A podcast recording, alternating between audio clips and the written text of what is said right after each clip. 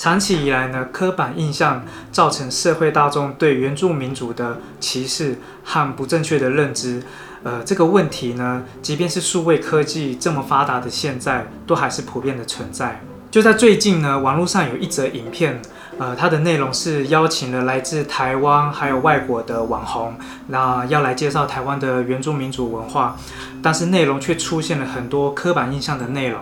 例如，呃，里面就有提到说原住民都很会唱歌跳舞，都很会喝酒。然后都住在山上，这样子的内容呢，引起了很多族人的反弹，认为说呢，就是因为这样，呃，以偏概全，而且内容与事实不符的资讯不断的出现，那让原住民一再的承受刻板印象所带来的困扰。那很多人会说，这些行为呢，并不是刻意或者是故意要去针对原住民的。但即便是如此呢，我们也不能忽视这些看似无意的行为，却对族人带来真实的伤害。那根据台大社工系的助理教授吉万德拉老师在《原世界》的受访中曾经提到，各种歧视对族人带来的伤害，将可能对生活的压力还有身心健康带来影响。